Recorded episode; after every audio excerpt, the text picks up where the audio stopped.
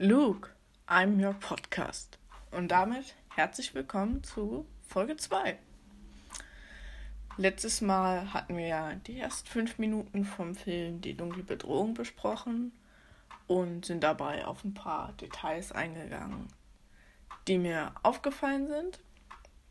Ähm, mich freut es sehr, dass so viele Leute die erste Folge geguckt haben. Wir sind jetzt ungefähr bei 80 Wiedergaben von der ersten Folge. Ja, also vielen Dank an alle, die meinen Podcast hören. Das bedeutet mir echt viel dafür, dass ich das nur in der Freizeit mache. Äh, ihr könnt gern auch mal bei meinem Instagram-Account vorbeischauen. Star Wars Podcast oder ihr sucht einfach Luke Almir Podcast in der Suchleiste bei Instagram. Würde mich auf jeden Fall freuen, wenn ihr da ein Abo da lasst. Ich versuche auch regelmäßig was in der Story zu posten oder halt die neuen Folgen als Beiträge anzukündigen. Ja, also vielen Dank für den ganzen Support. Ihr könnt gerne auch den Podcast auf Apple Podcast bewerten. Manche von euch haben das schon gemacht, nicht viele. Aber ja, es freut mich immer, wenn ihr da irgendwas Nettes reinschreibt, wenn euch der Podcast gefällt oder eben was euch nicht so gefällt ich bin da gerne offen, was irgendwelche Kritik angeht.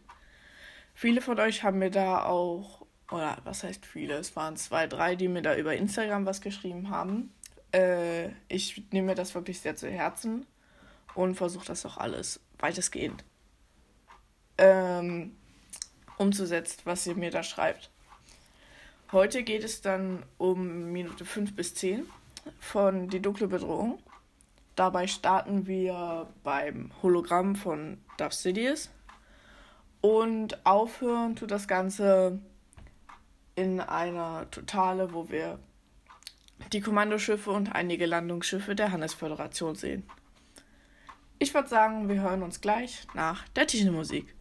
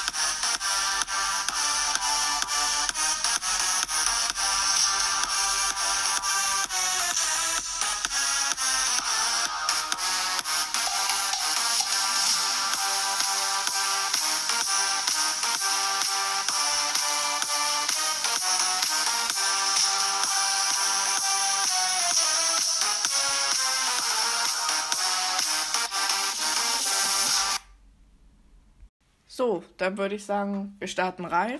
Ihr könnt mir gerne auch mal per Instagram oder WhatsApp, wenn ihr meinen Kontakt auf WhatsApp habt, schreiben, wie euch die Titelmusik gefällt, ob ihr da vielleicht irgendwas dran ändern wollt oder ob ihr das gut findet.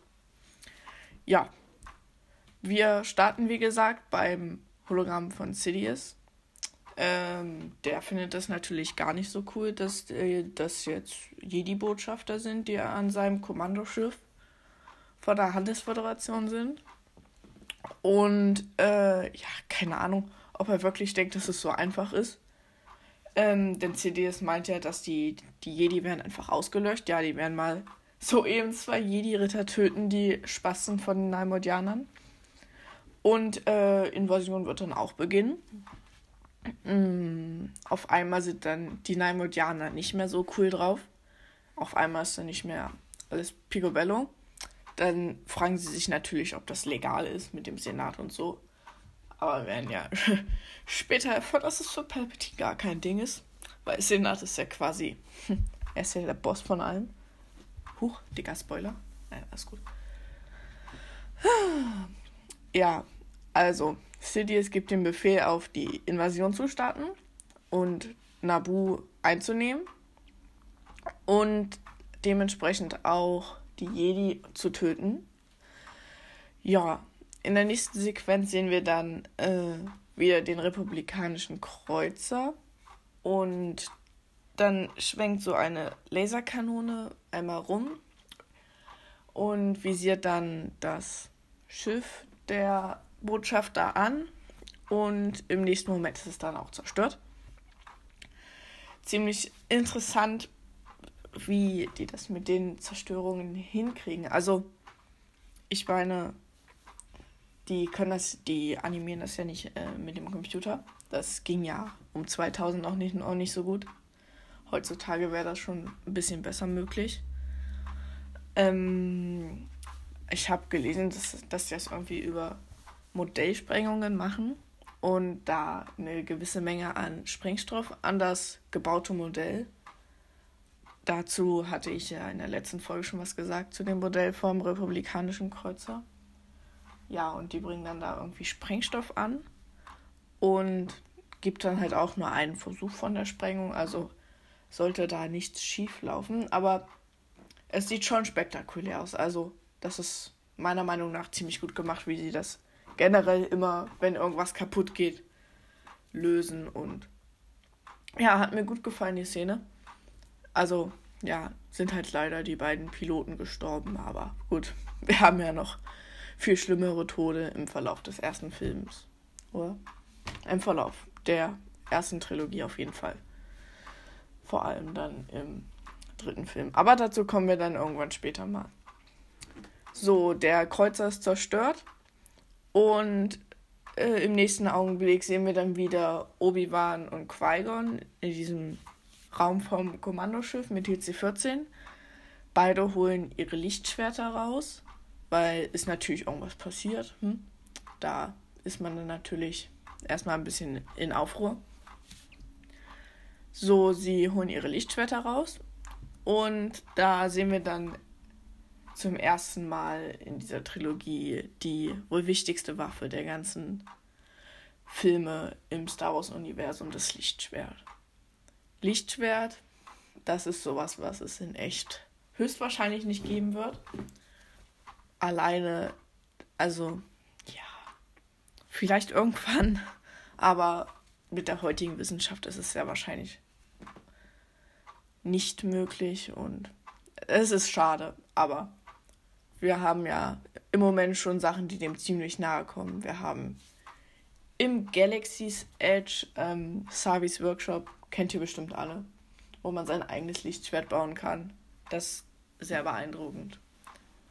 Und auch einer meiner größten Träume, da mal hinzufahren mit Freunden und so ja, dann kann man natürlich auch noch diese Plastiklichtschwerter kaufen. Es gibt ja unendlich viel, was das Franchise Star Wars angeht, was es da an Spielzeug gibt, an Dekoartikeln, alles Mögliche. Also, ne? Aber so eine richtige Lichtschwertwaffe wird es wahrscheinlich in diesem Jahrtausend nicht geben. Und dann können wir auch mal die Lichtschwerter von Obi-Wan und Qui-Gon vergleichen, weil wir, wenn wir in dem Film ranzoomen, schon ziemlich gut das Lichtschwert erkennen können. Und bei Qui-Gon ist mir dann halt aufgefallen, dass er diese Riffelung unten hat. Und da habe ich mal recherchiert, was das überhaupt darstellen soll. Und da habe ich herausgefunden, dass es Energiezellen sind, einzelne Energiezellen zur äh, Erzeugung dieses Plasmas halt von dem Lichtschwert, die Klinge. Und generell ist die Technik, die sich da George Lucas ausgedacht hat, extrem interessant. Und zwar wird er über den Emitter dieses Plasmafeld, ich nenne es jetzt einfach mal Plasmafeld, äh, das wird eben erzeugt und eigentlich müsste das halt extrem heiß sein, um äh, wirklich zu existieren. Und ja, also das ist wirklich. Zu dem Lichtschwert muss ich irgendwann mal eine Sonderfolge machen. Das können wir jetzt nicht alles in dieser Folge besprechen. Aber vom Design her ähnelt Obi-Wans dann auch dem seines Meisters Qui-Gon Jinn extrem er hat halt unten bei seinem ersten Lichtschwert noch dieses, ja, wie soll ich es nennen, dieses Zahnrad mit so einer kleinen Halbkugel. Und das ist einfach nur eine Reserve-Energiezelle, falls Obi-Wan vielleicht mal über Nacht vergisst, mit seinem USB-Kabel das Lichtschwert aufzuladen. Oder er einfach das geschrottet hat. Okay, nein. Schlechtester Joke des Tages. ja, auf jeden Fall hat er da seine Reserve-Energiezelle. Und ja, viele von euch werden es wahrscheinlich wissen, aber man macht das eigentlich aus Respekt, so das Lichtschwert von seinem Meister in gewissen Teilen zu kopieren, damit es ähnlich aussieht. Also einfach, um seinem Meister Respekt zu zollen, machen das viele Jedi. Anakin Skywalker natürlich nicht. Wenn wir dann sehen, wenn er sein Lichtschwert das erste Mal zückt, im zweiten Film, glaube ich. Oder doch, ja, im zweiten Film dann. Äh, ja. Bei Anakins sieht dann dem von Obi-Wan später nicht so wirklich ähnlich. Ja. Naja, warum sollte Anakin, der beste Jedi aller Zeiten und später der größte Sith Lord aller Zeiten, auch Respekt vor seinem Meister Obi-Wan haben? Er ist ja eh schon viel besser. Naja. Gut, der Classic Anakin halt. Ja, auf jeden Fall ähm, holen die dann ihre Lichtschwerter raus und im nächsten Moment sieht man dann irgendein Gas, was sich im Raum verteilt. Und Qui-Gon ist ganz überrascht und stellt fest, dass das Dioxys ist.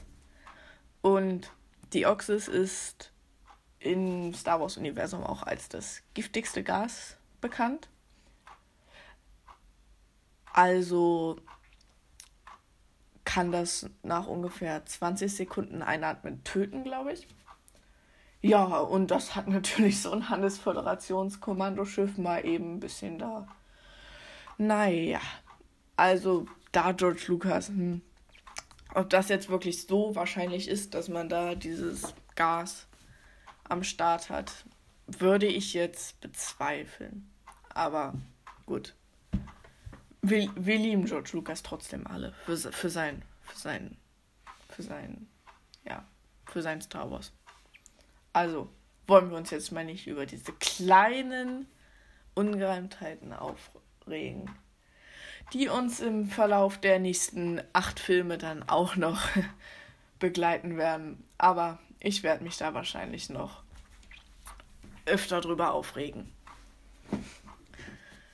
Gut, wir haben die, die Oxes und ja, Jedi-Meister Qui-Gon äh, möchte natürlich nicht sterben mit seinem jungen Padawan Obi-Wan.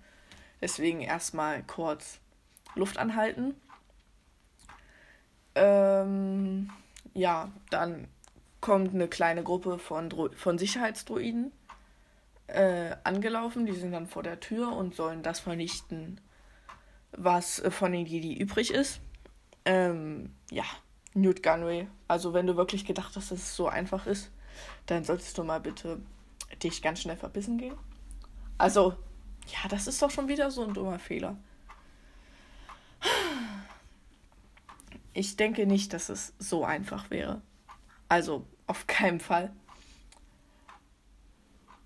ich denke nicht, dass es Jedi gibt, die an Dioxis sterben, wenn sie auf irgendeiner Botschafterreise sind. Also nennt mir gerne Beispiele dazu, wenn ihr, wenn ihr das jetzt anders seht, aber kein Jedi der Welt ist doch so behindert und stirbt daran. Gut. Ähm, der Kampfdroide. Wir haben dort erstmal einen schönen Blick auf die Kampfdroiden. Wir sehen sie in der Nahperspektive. Wir können ihre Waffe gut ansehen. Und ja, Kampfdroiden, wir kennen sie alle, wir kennen sie aus der Prequel-Trilogie, wir kennen sie aus Clone Wars. Und wir lieben sie alle für ihre tollen Schusskünste, für ihr Watcher Watcher. Und ja, Kampfdroiden sind im Prinzip nichts mehr als emotions- und kritiklose Roboter, die keine Gnade kennen und einfach Anweisungen von einem Computer befolgen. Ihr schädelförmiger Kopf soll an die Skelette der Naimodianer erinnern. wenn sie langsam vor sich hin verrotten, sehen diese nasenlosen Kreaturen nämlich ungefähr so aus. Ja, sprechen tun die Druiden über ihren Sprachvokoder und ihren Sprachprozessor.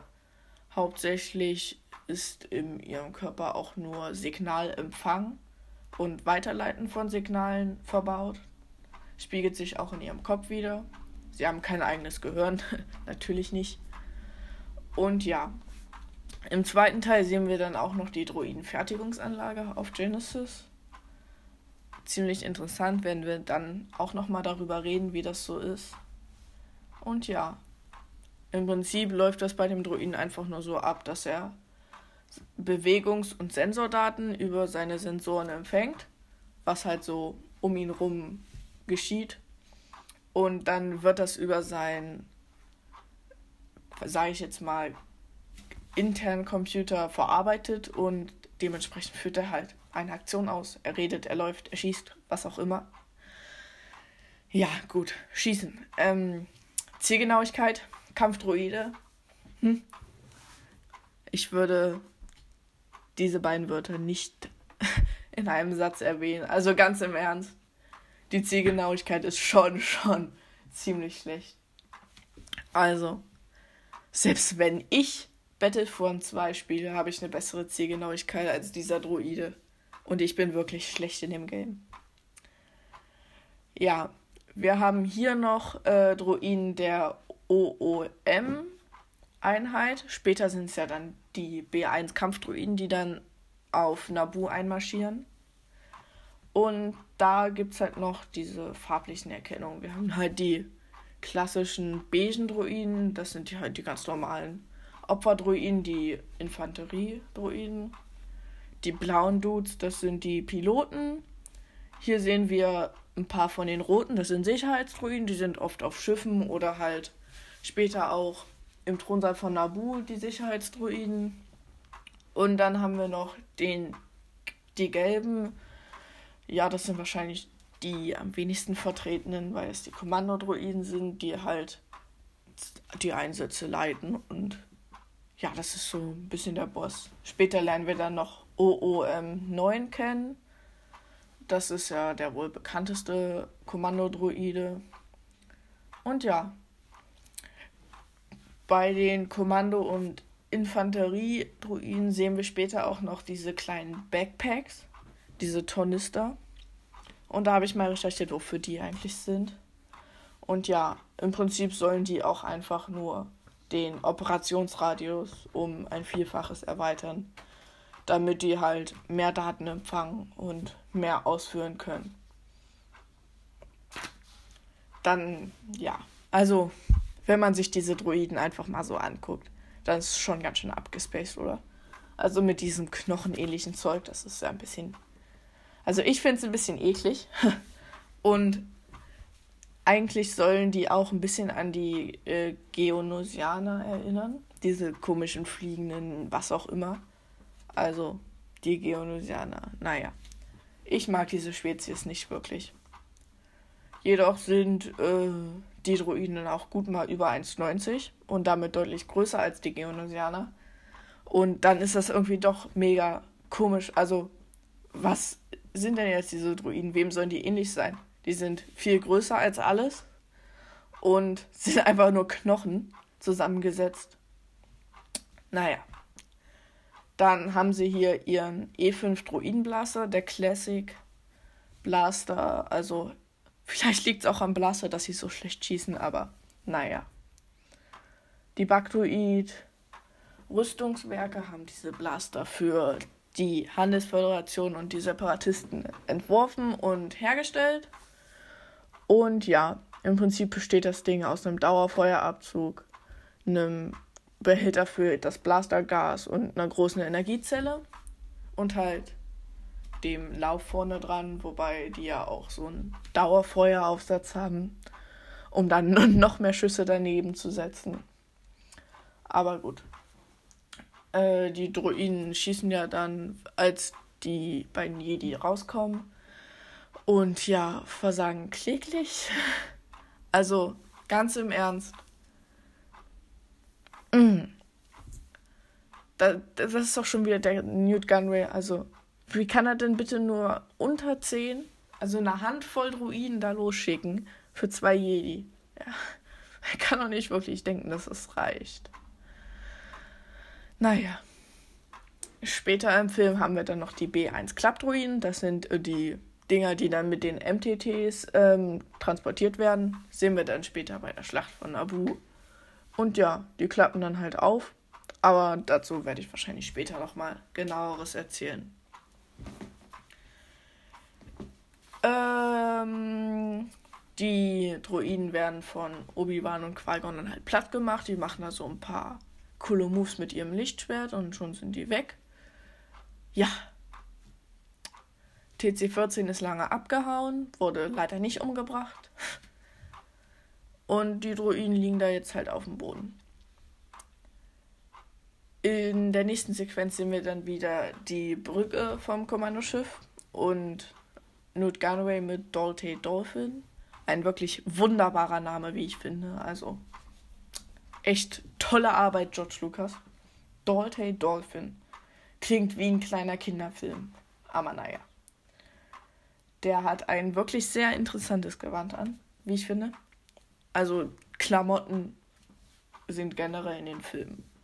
Kommen wir dann auch gleich noch zu Padma Amidala. Also die ganzen Modedesigner richtig Props an euch. Also das ist schon solid, was die da alles machen.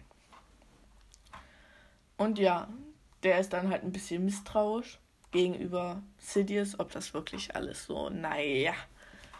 Und dann sehen wir auch kurz für, weiß ich nicht, fünf Sekunden den Pilot vom Kommandoschiff. Und das hat mich wirklich überrascht, als ich den Film das erste Mal gesehen habe. Also da habe ich echt gedacht, wow, dass sie so viel Liebe ins Detail legen immer, dass sie für so eine kurze Screentime so ein mega aufwendiges Modell entwerfen. Mit dieser krassen Brille und diesem Comlink im Mund zur Kommunikation. Also, er sagt zwar nicht mehr wirklich was und ist auch sonst eigentlich nur im Hintergrund aktiv, aber trotzdem wurde da so viel Mühe ins Detail gegeben. Also einfach, wow, dass, dass George Lucas wirklich so viel am Detail liegt. Das finde ich echt mega krass. Und das sind halt auch die Momente, wo ich dann Star Wars liebe. Dafür liebt man ja Star Wars, für diese Detailverliebtheit, für dieses, ja, die Faszination Star Wars ist allgegenwärtig. Wir wissen alle, was, was wir daran lieben. Und ja, kann ich auch irgendwann mal eine extra Podcast-Folge machen. Ihr könnt auch gerne sonstige Ideen für irgendwelche Sonderfolgen reinschreiben wenn ich dann irgendwann mein 25., 50. Jubiläum habe, können wir das ja auch mal machen. Irgendwelche Zwischenfolgen. Gut, Dorte Dolphin hat dann auch ähm, einen weiteren Satz. Und das hat mich dann wirklich wieder ein bisschen zum Lachen gebracht, wie er das sagt. Ich kann das wirklich nicht nachmachen, aber er fragt halt, wo bleiben die Droidikas? Und diese Stimme, das war einfach, also das sind solche Momente, da liebt man Star Wars wirklich. Also, ich habe keine Ahnung, wer das gesagt hat. Ich habe es auch nicht rausgesucht, aber Props gehen an dich raus, dass du das, dass du diese Stimme so machst. Also, das könnte ich im Leben nicht. Und ja, waren wir gerade beim Thema Druidikas. Schon kommen zwei angerollt. Ja, Druidikas. Auch bekannt als Zerstörer-Druiden. Finde ich irgendwie passender. Weil das sind halt schon so, ja, also Droidikas. So. Zehn davon könnten Millionen von äh, äh, Kampfdruiden ersetzen und naja. Die wurden halt von den Kolikoiden nach eigenem Ebenbild entworfen für die Separatisten und Handelsföderation. Ja, wie gesagt, sind sie einfach deutlich besser als ihre Vorgänger. Was ist denn das auch schon wieder? Nach eigenem Vorbild. Diese Selbstverliebtheit im Star Wars-Universum, ganz ehrlich. Und das ist wirklich ein extrem weit fortgeschrittenes Druidensystem, was sie da eingebaut haben.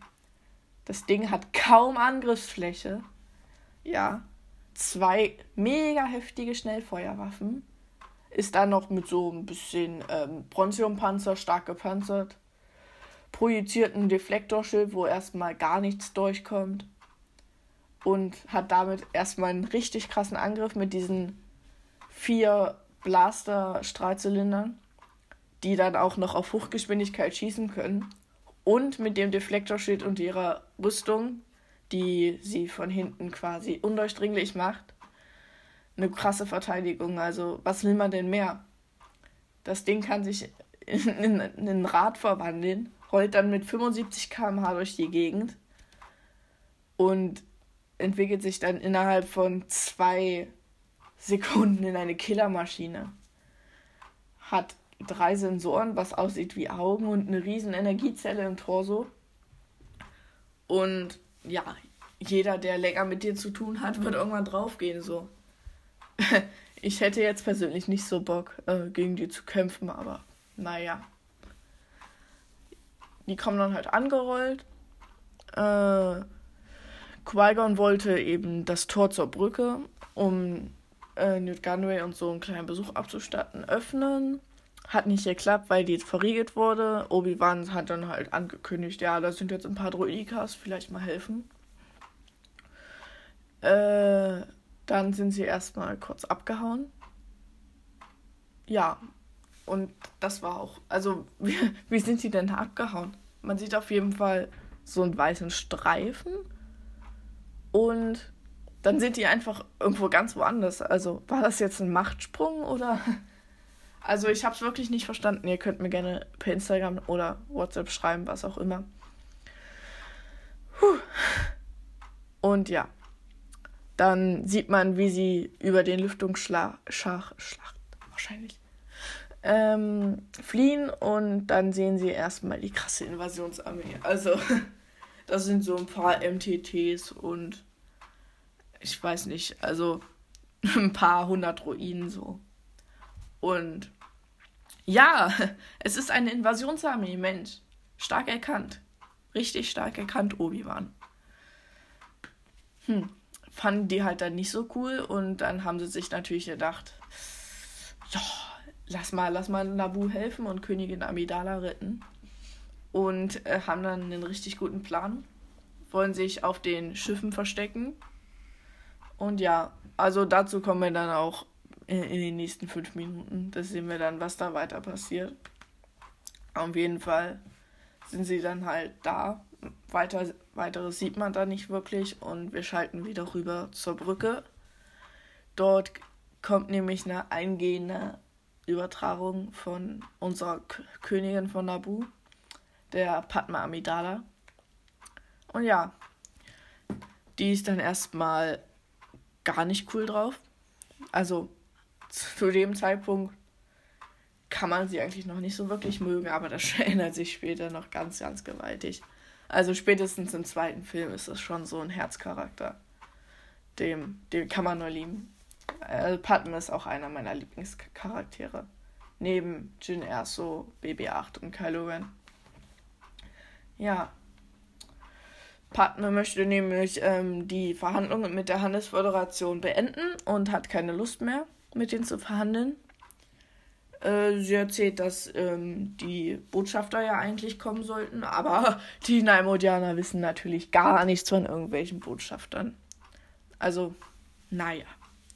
Manchmal regt mich das schon ein bisschen auf, was das, was das für eklige Kreaturen sind. Also, wie, wie, wie falsch kann man sein? Angeblich, keine Ahnung. Naja. Und ja, also, die hatten ja dann keine Lust mehr, die ähm, Einwohner von Nabu, auf den Handel.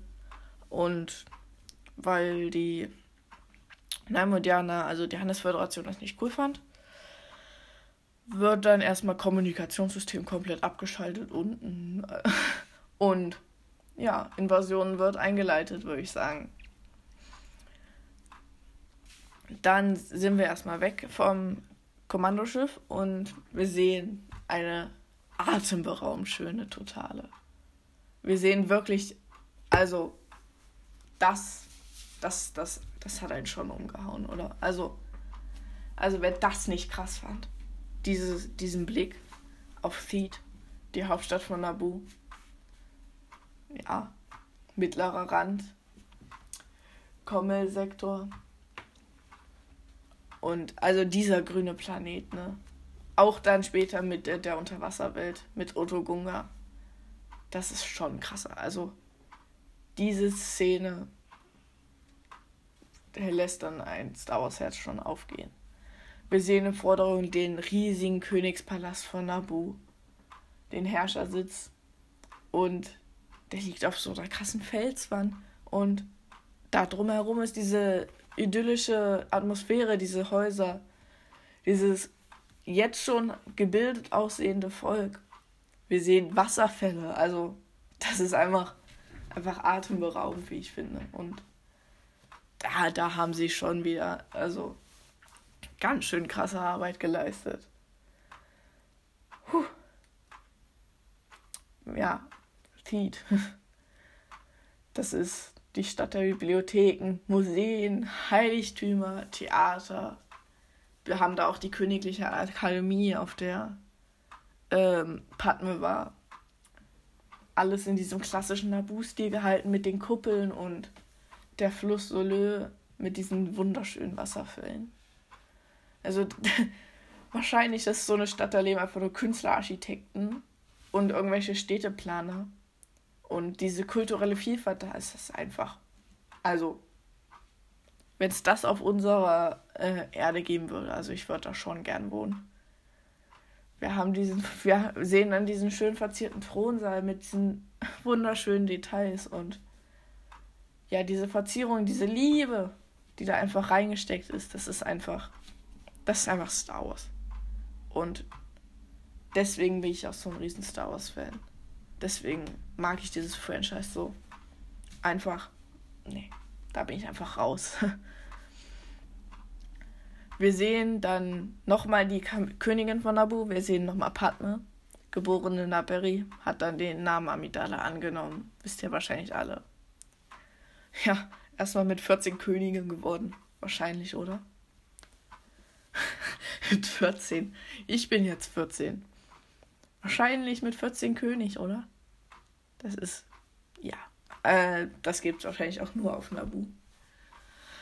Oder irgendwann 2000 Jahre vor unserer Zeit. Aber gut.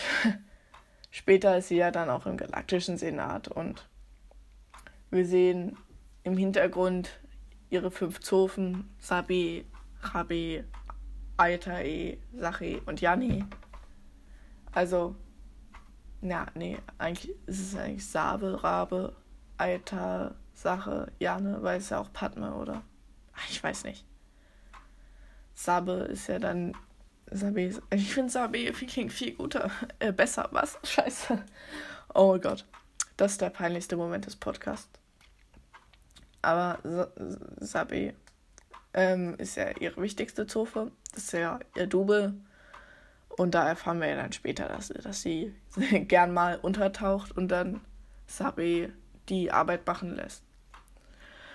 Und ich meine also, ihr Kleid, ihr, also ihr ganze, ihre ganze Robe, also uff, dieses Kleid, das ist einfach, also wenn das nicht mega krass ist mit ihrem, mit ihrem roten Kleid ist. Also allein der Stoff kostet bestimmt schon, was weiß ich, 20.000 Imperia, äh, republikanische Kredits. Dann hat sie diese goldenen Handstickereien, äh, in der Mitte, diesen Pelz äh, an den Ärmeln, den, den äh, Juwel von Sender auf der Stirn mit diesem goldenen Kopfschmuck und den schön geflochtenen, äh, hier, ihr wisst, was ich meine, ihre Frisur. Dann diese Szenenjuwelen unten am Kleid, die dann einfach später leuchten, mit diesem Saum als Abschluss. Äh, ich hatte die Figur als Lego und die ist jetzt, was weiß ich, 40 Euro wert, die Figur. Also, ja, also die Figur hat jetzt zwar eine Freundin von mir, aber ich hatte die Figur auf jeden Fall mal. Also ich war mal der Besitzer von dieser Padma Amidala Figur. Und das Ding habe ich wirklich geliebt. Also wie aufwendig dieses Kleid alleine ist und dann noch die Frisur mit diesem Kopfschmuck, das ist einfach, einfach krass. Da sind wir schon wieder bei diesem detailverliebten Star Wars. Also die Faszination hört einfach nicht auf. Ich liebe diesen ersten Film so. Ja. Also alle neuen Filme sind toll. Äh. Sorry, aber es ist schon. Dieses Franchise kann man einfach nur lieben. Also alle Star Wars Hater, sorry, ich kann euch absolut nicht verstehen. Absolut nicht. Ähm, ja, wir sehen dann auch den Beirat der Nabu mit Hela Brandes, Graf Zapalo, Hu Eckener, Lufter Schief und Sio Bibbel. Die ersten vier sind eigentlich ziemlich unwichtig. Einmal Musikberaterin, Wissenschaftler, Chefarchitekt und Bildungsrätin. Und dann haben wir halt noch Sio Bibbel, das ist der Gouverneur von Nabu. Der ist dann schon ein bisschen wichtiger. Und ja, der äh, ist auch ein ganz, ganz schlauer Fuchs, der dann gemerkt hat, dass die Kommunikationssysteme ausgeschaltet wurden. Also strong, starke Leistung, dass du das gemerkt hast, wenn das Hologramm einfach nicht mehr funktioniert. Und ja, das bedeutet Invasion, Seo Bibbel. Das ist, das ist, also Sherlock Holmes 2.0, würde ich sagen. Gut. Ähm, Partner möchte dann natürlich nichts in die Wege leiten, was den Planeten irgendwie belasten könnte und will dann erstmal abwarten. Im Nachhinein kann ich dir sagen, war eine scheiß Idee. ja, im Hintergrund haben wir dann noch Captain Panaka, Quash Panaka, keine Ahnung, wie ihr ihn nennt. Ist auf jeden Fall Padmes oberster Leibwächter, hat dann auch kläglich versagt, als die Nabu ähm, später überfallen worden von der Handelsföderation. Und ja, Sicherheitschef. Gut, Kommen wir später wahrscheinlich noch mal drauf zu, wenn er ein bisschen mehr zu tun hat. Das war's dann eigentlich auch soweit mit den Abu. Wir sind jetzt bei 4 Minuten und 50. Also von 5 Minuten. Also wir sind bei 9 Minuten 50. Und in der letzten Szene sehen wir dann nochmal den Weltraum mit den ganzen Handelsföderationsschiffen im Hintergrund. Wir sehen ähm, dann das erste Landungsschiff im Vordergrund, also von, ja, ähm, 1, 2, 3, das Landungsschiff der Invasion mit den ganzen Truppen, die dann bald landen werden. Die Landungsschiffe, ja, HO-Schall, Maschinenbau, C9979 Landungsschiff. Früher war es eigentlich mal ein ganz normaler Frachter und wurde vom, zum Transport von irgendwelchen Früchten, was auch immer, Beluans, ähm, genutzt. Und ja, heutzutage passen 28 Truppentransporter, 11 MTTs und 114 AATs rein. 88 Droiden werden dafür gebraucht, das Ding zu steuern. Das ist schon wieder ein bisschen utopisch, aber gut. Wollen wir jetzt mal nicht George Lucas haten. Ja, also da fliegt halt so eine Flotte von Landungsschiffen los für die Invasion. Und ja, ein bisschen komisch ist die Form des ähm, Schiffes eigentlich. Also, I mean, what the fuck? Wie, wie fliegt denn das Ding? Und da habe ich dann halt mal recherchiert. Und laut George Lucas soll das elektromagnetische Felder in der Luft äh, erzeugen damit die Flügel nicht in sich zusammenbrechen. Und ja, George Lucas hat auch mal gesagt, dass in den Flügeln die MTTs, AATs und die ganzen äh, Truppentransporter drin sind. Mit diesen ganzen B1 Klappdroiden.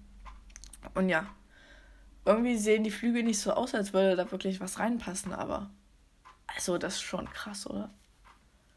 Und dann äh, in den, im nächsten äh, Podcast, wenn wir dann noch sehen, wie die ersten Truppentransporter und MTTs abgeladen werden. Ja, also das, das hat schon was, ne? Wie dann das, wie wir dann das Flugzeug sehen. Äh, Flugzeug wahrscheinlich, das Landungsschiff sehen. Ja. Und dann sind wir halt auch mit den fünf Minuten wieder durch. Nächstes Mal geht's dann los. Wir kennen, lernen einen neuen Charakter kennen, denke ich mal. Ich denke, ihr wisst alle, wen ich meine. Und es freut mich, dass ihr wieder so lange zugehört habt und nicht abgeschaltet habt. Vielen Dank fürs Zuhören und ich hoffe, wir hören uns auch beim nächsten Mal, wenn es wieder heißt Luke, I'm your Podcast.